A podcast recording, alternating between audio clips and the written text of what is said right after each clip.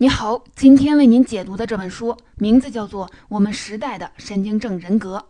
神经症人格的形成，很大程度源自人们内心无法调和的冲突，而这种冲突不仅源于偶然的个体经验，同时它还和我们所处的社会文化密切相关。或者说，神经症人格其实是特定文化的产物。而本书的作者卡伦·霍尼是当代西方世界一位非常有名的心理学家，也是新精神分析学派的代表人物之一。甚至毫不夸张地讲，他在西方心理学界的影响力能与阿德勒、荣格、弗洛姆这些大师比肩而论。此外，还有不少人称他为新弗洛伊德主义的代言人。但事实上，他的观点与弗洛伊德有很大的不同。在他一生的研究中，最突出的主张就是否定了此前弗洛伊德等人所倡导的生物决定论。虽然一定程度上，他也同意弗洛伊德所说的无意识冲动对人行为的重要影响，但他却坚决地反对将这种无意识的冲动简单地理解为人类的性本能。在他看来，人类的精神冲突与社会的文化环境关系密切。所以在治疗时，他也一向倡导帮助患者重新回归生活，在生活中去评估和认识自己，从现实出发改变自己。而今天我们要讲的这本书《我们时代的神经症人格》，正是卡伦·霍尼最重要的一部作品。这本书最早出版于1937年，但是其中关于神经症人格的经典理论，套在当下我们所处的时代也依然不过时。这本书的中文版已经再版了多次，书中对神经症人格的种种精彩而透彻的分析，让人拍案叫绝。不得不承认，它在整个心理学史上也算得上是一本不可多得的经典读物。以上便是关于这本书的基本的背景情况。接下来，我们就来看一看这本书的具体内容。在这本书中，作者主要说了三件事儿：第一，神经症人格是什么？通常患者会有哪些共性的行为表现或者是倾向？第二，人们为什么会形成神经症人格？第三，我们该如何应对自己的内心冲突，避免神经症人格的产生？而这几件事儿都是建立在一个基础之上的，那就是神经症人格形成的一个重要的土壤，其实就是我们社会文化的环境。就像今天的中国社会，消费主义盛行，网络上琳琅满目的产品和广告宣传，无时无刻不在冲击着我们的感官，刺激着我们不断的购物。与此同时，整个社会似乎还充斥着这样一种文化认同，好像你只有买了那些或者是这些品牌，你的生活才算美满幸福。然而，对现实中的很多人而言，这样的消费不得不受到实际经济条件的限制。而由此产生的心理后果，可能就是欲望和现实之间的脱节，和与日俱增的焦虑感。久而久之，如果调节不好，疯狂的买买买发展成了一种病态，整个人都可能会变得有些神经质。而这也恰好印证了本书作者一直强调的一个核心观点：神经症人格其实是我们所在文化的产物。接下来，我们就进入第一个问题：什么是神经症人格？患者通常有哪些具体的表现？今天我们经常吐槽一个人有点神经，可能你就会觉得，如果一个人的行为有些奇怪，和周围的人格格不入，那他多少就有点神经质了。但事实上，神经症到底是什么呢？从心理学专业的视角来看，神经症主要分为两种，一种是性格神经症，一种是情景神经症。前者强调一个人性格的畸形或者是不健全，而后者则更侧重实际的情景冲突和挫败的体验。今天我们要讲第一种性格神经症，也就是神经症人格。虽然“神经症”这个词源于医学术语，但在实际的运用中，它的文化意味其实更浓。之所以这么说，是因为在定义神经症时，一个常见的解释是，神经症是对正常行为方式的偏离和畸变。但实际生活中，判断一个人的行为态度是否偏离正轨的标准，并不是一成不变的，它会随时代的变化而变化，也因不同国家地区的文化不同而有所不同的定义。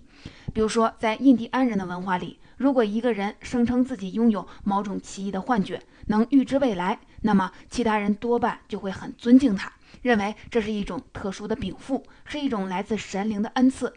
但要是在一个无神论的国家呢？毫无疑问，大多数人一定会觉得这个人精神不正常，是一个神经病。人类学家也曾讲过不少类似的故事，比如说，根据相关的记载，在一些原始部落里，如果一个家庭中儿子被人杀害，母亲的悲痛心情却可以通过收养凶手来得到某种替代性的安慰。而这样的例子，无论是放在西方国家还是东方国家，都令人无法理解。现代人多半会认定这个母亲一定是有神经病，但事实上，这不过是不同的时代和文化环境给神经症下的定义不同罢了。而这也就是作者一再强调的神经症人格的文化内涵。判断一个人的行为模式是否发生偏离和畸变，一定要考虑一下其所在的文化和时代因素。即使在同一文化地域中，判断神经症的标准还会受时代、阶级、性别等因素的影响而发生变化。同时呢，人类不仅在风俗习惯上有差异，在欲望情感上也是有差异的。每一种文化都有自己特殊的理由，执着于这样一种观念，相信唯有自己的情感态度、行为模式才是人性的正常表现。所以啊，如果我们能够了解人们所处的特定文化环境以及它对个体人格结构带来的影响，那么理解神经症人格或许就不那么困难了。说完了什么是神经症，接下来我们就来说说神经症患者通常都会有哪些比较典型的行为表现。通常，如果说一个人本身的潜能，也就是他应该有的行为和成就，与他生活中的实际行为和成就存在着巨大的差距和脱节，那我们常常会将其视为一种神经症人格的表现。比如说，在我们的身边，常常会遇到这样一种人，尽管他们在外人的眼中从不缺乏朋友或者是亲人的关爱。但在内心深处，他们却总是无法真正的接受和享受这种爱。他们甚至从不相信爱，并总是固执地认为没有任何人会爱自己。这种不相信很可能隐藏在一种满不在乎的态度下，表现为一种玩世不恭的傲慢。而这就是我们所说的神经症的一个重要的体现：潜在素质与现实的行为的脱节。在他们眼中，自己就是自己的半小时。具体来说，神经症患者的病态行为倾向常常是表现为这三个方面，他们分别是对爱的病态的需要、对成就的过分追逐和个人的孤独感。第一，对爱的病态需求，在作者看来，神经症患者的内心经常处于矛盾和两难之中，并且女性较多，他们经常会极具攻击性的追求唯我独尊，但另一面却又极其的渴望被一切人所爱。在一段关系中完全依赖另一个人，而正是这种纠结的焦虑感，进一步加剧了他们对爱的病态需求。第二，对成功的过分追逐，这里成功的衡量标准往往是特定的社会和文化环境赋予的，不同的国家或者是地区对于成功的定义通常不一样。像在中国的文化里，成功和名望往往可以给人一种较大的安全感，但如果这种追求表现过度，就难免有些不正常了。这时，人们获得的已经不再是名誉、尊严或者是利益这些东西了。同时，这也是一种病态的自我保护手段。第三，个人的孤独感。一个人是否会经常性的感到孤独，同样和他所在的文化环境密切相关。无论是整个社会大的文化环境，还是个人成长所在的小的家庭环境，都会在一定程度上影响一个人人格的养成。社会激烈的竞争、家庭成员之间紧张的关系，以及在既有文化认同中摇摇欲坠的自尊心等等，这些文化因素一定程度上都会强化这种孤独感。就像今天，我们早已适应了虚拟的网络世界，沉溺于丰富的手机生活，与他人直接的交流越来越少。很多时候，我们都是通过微信聊天儿，但时间久了，也会不可避免地带来人与人之间真实社交关系的弱化和疏离。到这里，第一个问题已经讲得差不多了。现在，我来为您简单的总结一下。首先是关于神经症人格的定义和理解。作者指出，神经症是一个人正常行为方式的偏离和畸变，但通常判断一个人的行为态度是否偏离正轨的标准，会因为文化的环境的不同而不同。其次是神经症典型的行为表现。总的来说，就是一个人的潜能与他在生活中的实际成就或者是行为表现存在巨大的脱节。具体讲呢，主要表现为三个方面，分别是对爱的病态需要、对成就的过分追逐和异常的孤独感。而通过上面的解读，我们便不难发现，这几种典型的行为表现也都或多或少受到了特定文化环境的影响。然而，如果我们可以抛开表面现象，深入到产生神经症人格的动力系统中，便不难发现，一切神经症都存在一个共性的因素，那就是焦虑以及人们对抗焦虑所建立的防御机制。而这也就是我们接下来要讲的第二件事儿：人为什么会形成神经症人格呢？对此，作者在书中明确地指出，神经症的产生虽然并不排除性压抑、遗传禀赋和童年的经历的影响。但本质上还是源自一定的社会文化环境，而为了进一步更好地解释这个观点，作者从以下的三个方面给出了解释：第一，典型的文化困境。从宏观角度讲，在我们的文化中存在着一些固有的典型困境，这些困境作用于人的内心，形成焦虑和冲突，日积月累，构成神经症人格发展的肥沃土壤。其中，现代社会的竞争文化就是一个典型的例子。现代文化是建立在个人竞争原则的基础之上的，人们不得不为了争取有限的优势资源，玩一场零和游戏。一个人利益的获得，往往也意味着另一个人利益的损失，这就不可避免地带来了人与人之间潜在的敌意和关系的疏离。而这种状态于个人而言，久而久之，很可能升级为我们所说的神经症人格。比如每年的高考，成千上万的考生为了争夺高等院校有限的录取名额，不仅要花费好几年的时间和精力去做一件事儿，反反复复的刷题答卷子，还要承受一次又一次模拟考的折磨。在这个过程里，难免有些人会因为承受不住考试所带来的压力而日益的焦虑脆弱，甚至变得有点神经质。文化困境能诱发神经症，这意味着神经症的发生不只存在于少数的个体中，离我们生活很远的小概率事件，而是一种就发生在我们的周围和我们日常生活息息相关的大概率的事件。第二，神经症人格很大程度是源于人们的内心焦虑和对抗焦虑所建立的心理防御机制。在作者看来，真正的焦虑不是昙花一现的困境和突发事故带来的心情不好或者是情绪低落，它是我们一直竭力逃离却又难以挣脱的无力感。而心理防御机制在心理学上的常用解释是：个体面临挫折或者是冲突的紧张情境时，内心具有的自觉或者是不自觉的解脱烦恼、减轻内心不安、以恢复心理平衡与稳定的一种适应性的倾向。对于神经症患者而言，他们的问题不在于应对突发事故或者是困难的能力太差，或者是情绪过于敏感。真正的问题在于他们面对焦虑时所做出的防御机制。比如说，面对挑战或者是困难时，他们通常不会勇敢地接受，而是将责任想办法地转嫁给外部的世界，并且经常夸大自己实际感受到的挫败感或者是攻击性。严重时，甚至还会借助酒精或者是药物来麻痹自己。此外，还有一种人，他们对于焦虑事件直接采取彻底的回避策略。他们可能还会经常的假装不喜欢一些东西，并以此作为理由去说服自己躲避这些让他焦虑的事儿。然而，事实上呢，这一系列的防御机制都是自欺欺人的，在真正对抗和缓解焦虑上根本就没有什么用。对于神经症患者来说，他们通常选择的防御方式是病态且不合理的，而这无疑加剧了他们的神经症倾向。对此，本书的作者卡伦·霍尼特意列举了神经症患者几种典型的心理防御方式，供我们来参考。第一种方式，获得任何形式的爱。获得任何形式的爱，它通常是焦虑者对抗焦虑的一种强有力的手段。其背后伴随的基本的想法就是：如果你爱我，你就不会伤害我。因为在神经症患者看来，焦虑越是难以忍受，保护手段就要越彻底。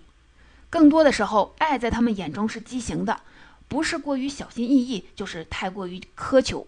第二种方式，顺从一切人的潜在愿望。顺从，从某个角度理解，是为了避免一切可能招致的敌视。在这种情况下，一个人可能会压抑他自己的一切需要，压抑别人对他的批评指责，宁愿遭受辱骂也不反击，并且还会随时准备着不分好坏的帮助别人。而这背后的基本法则就是：如果我放弃了自己的需要，我就不会受到伤害。设想一下，如果有一天无条件的顺从，不再适度的依附于一个人或者是一个制度。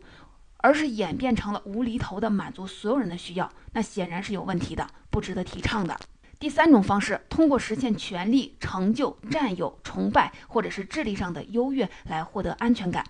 而这背后的基本想法是：如果我拥有了权利，就没有人能够伤害我。在正常人的身上，对权力和成功的追求并不带有神经症倾向，相反，可能还会加速个体的自我实现，增强自信。但换到神经症患者身上就不一样了，他们对权力、对成就的追求多半是源于内心的焦虑、仇恨和自卑。而这里还涉及到了一个文化的因素，那就是个人对权力和成就的追求，并不是在每一种文化中都是被歌颂的。就像之前我们讲的印第安人的例子，在他们的社会结构中，财富与头衔并没有那么重要。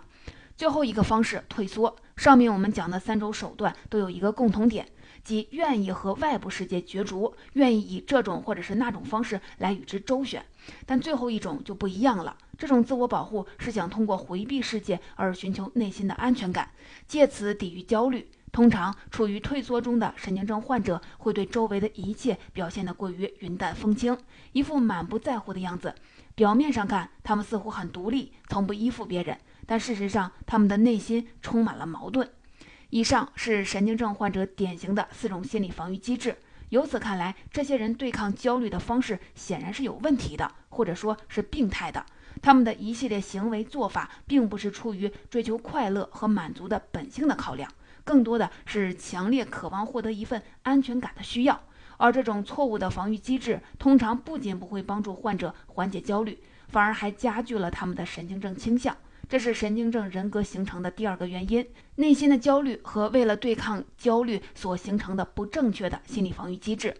那么接下来我们来说说形成神经症人格的第三个原因，就是神经症人格形成往往离不开一个人的幼年经历和其后天的成长环境。这个环境不同于上面我们所说的制度化的文化背景，更多的是指一个人所生活的小环境和其特有的人生经历。在作者看来，一个小孩忍受创伤的能力其实是很强大的，但前提是他们要感受到自己是被人爱、被人需要的。比如说，日常生活里，我们不乏看到这样的情形：一些父母总是说自己一心一意地为孩子的利益着想，但经常牺牲掉孩子童年时期最需要的陪伴。还有人有两个孩子，甚至更多，但这些家长有时会对其中某个孩子格外的偏爱，而其他的孩子则受到了不公平的指责和区别对待。又或者还有一些家长，由于自己生活和工作压力大，就将喜怒无常的情绪带给了孩子，或经常找借口无法兑现承诺，而这些表现都会或多或少在孩子心中唤起敌意。而这种敌意长久地潜伏在孩子的心里，久而久之就很容易强化为一种神经症人格。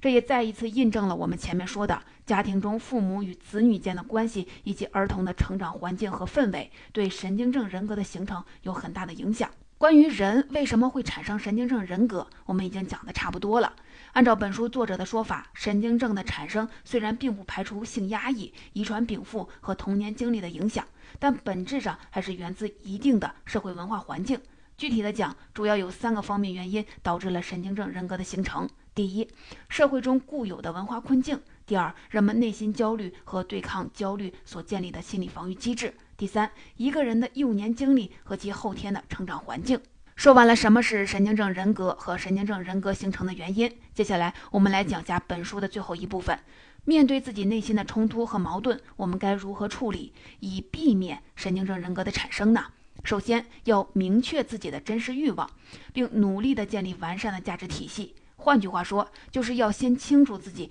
到底想要什么。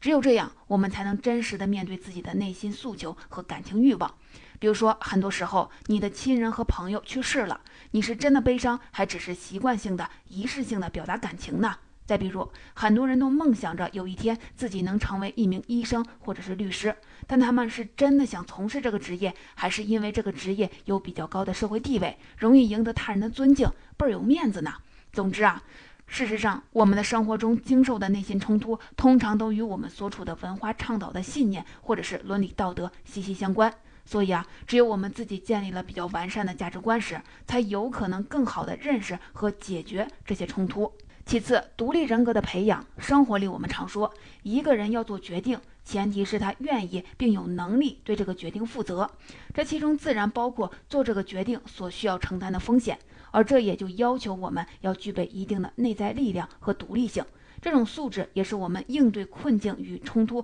必不可少的能力之一。最后，我们要说的是一种更为可贵的能力：有意识的去体验并且克服冲突。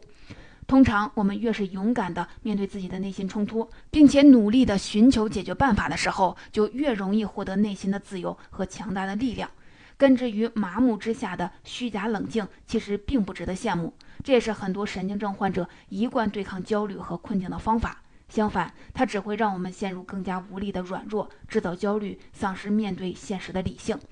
总而言之，在作者看来，神经症患者们所遭受的那些心理困扰和内心冲突，其实生活中正常人也同样会经历。他们之间的差异，往往只是程度上的差别。健康的人遭遇这些困境时，不会损伤自己的人格，而神经症患者却总是以一种强调的方式去体验着这些矛盾，最后要么什么也解决不了，要么牺牲掉自己的人格，暂时缓解内心的冲突。总结今天的内容就说的差不多了。我们一起再来回顾一下，本书主要是从文化的视角分析了神经症人格的形成机制，并在此基础上为我们提出了一些应对焦虑的可行性的建议。在本书的一开始，作者就直接的表明，写作这本书并不是为了探讨某种特殊类型的神经症，或给人们提出具体的治疗方案。他只想凭借自己的经历，真实刻画出实际生活中人们内心的冲突、焦虑和痛苦。并在此基础上集中阐释他们以不同形式表现出来的性格结构，而阅读这本书，一定程度上可以帮助现代社会中的我们在忙碌之余停下脚步，更好地认识你自己。